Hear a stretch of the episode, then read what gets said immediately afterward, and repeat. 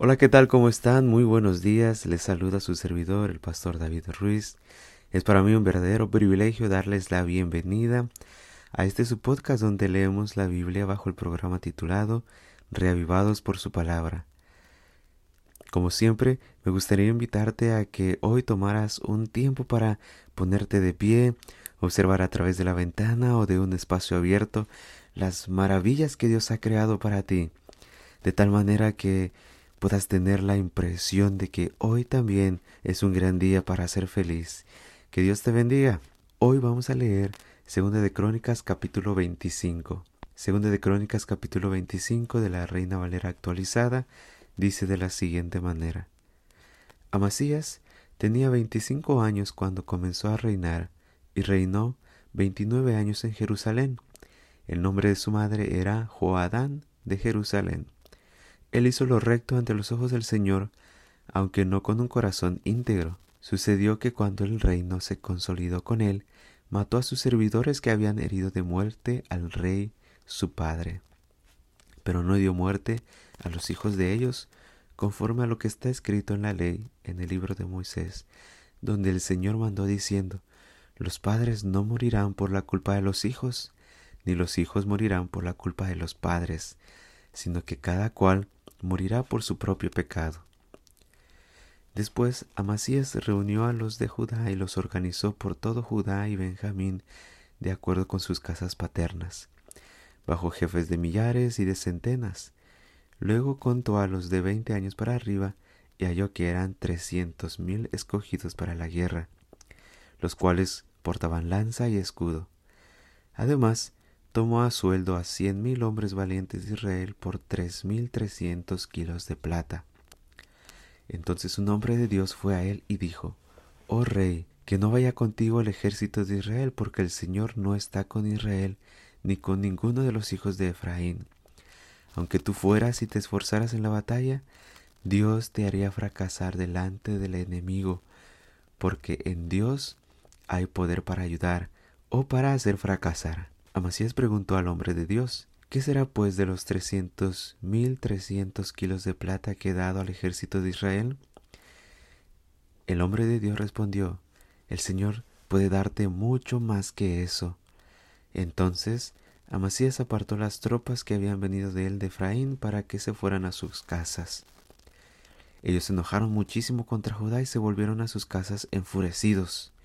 Pero Amasías se esforzó y guió a su pueblo fue al valle de la sal y mató a diez mil de los hijos de Seir. Los hijos de Judá tomaron vivos a otros diez mil que llevaron a la cumbre de un peñasco y de ahí los despeñaron y todos se hicieron pedazos. Pero las tropas de Amasías habían despedido para que no fueran con él a la batalla. Saquearon las ciudades de Judá desde Samaria hasta Bet Jorón mataron a tres mil de ellos y se llevaron mucho botín. Pero sucedió que después que Amasías vino de la matanza de los edomitas, trajo consigo a los dioses de los hijos de Seir y los puso como dioses para sí, y se inclinó ante ellos y les quemó incienso. Entonces el furor del Señor se encendió contra Amasías y le envió un profeta que le dijo, ¿Por qué has sacudido a los dioses de este pueblo que no pudieron librar a su propio pueblo de su mano? Y sucedió que cuando el profeta le habló estas cosas, él respondió, ¿Te hemos puesto a ti por consejero del rey? Cállate, porque te han de matar. Entonces el profeta concluyó diciendo, Yo sé que Dios ha decidido destruirte porque has hecho esto y no has escuchado mi consejo. Después de haber tomado consejo a Masías, rey de Judá, mandó a decir a Joás, hijo de Joacas, hijo de Jehú, rey de Israel, ven y enfrentémonos. Y Joás, rey de Israel, mandó a decir a Amasías, rey de Judá, el cardo que está en el Líbano, mandó a decir al cedro que está en el Líbano, da tu hija a mi hijo por mujer. entonces pasó una fiera salvaje del Líbano y pisoteó el cardo. Tú dices, he aquí, he derrotado a Edom, y tu corazón se ha envanecido y te glorías. Ahora pues quédate en tu casa, ¿por qué provocas un mal en el que puedes caer tú y Judá contigo? Pero Amasías no quiso escuchar, porque esto estaba determinado por Dios quien los quería entregar en mano de sus enemigos, porque habían acudido a los dioses de Edom. Entonces Joás, rey de Israel, subió y se enfrentaron él y Amasías, rey de Judá, en Betsemes, que pertenece a Judá.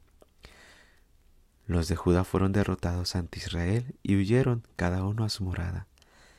Entonces Joás, rey de Israel, prendió en Betsemes a Amasías, rey de Judá, e hijo de Joás, hijo de Ocosías, y lo llevó a Jerusalén. Y abrió una brecha en el muro de Jerusalén, desde la puerta de Efraín hasta la puerta de la esquina, ciento ochenta metros. Luego tomó todo el oro, la plata y todos los utensilios que se hallaban en la casa de Dios con Obededón y los tesoros de la casa del rey de Israel. También tomó rehenes y regresó a Samaria.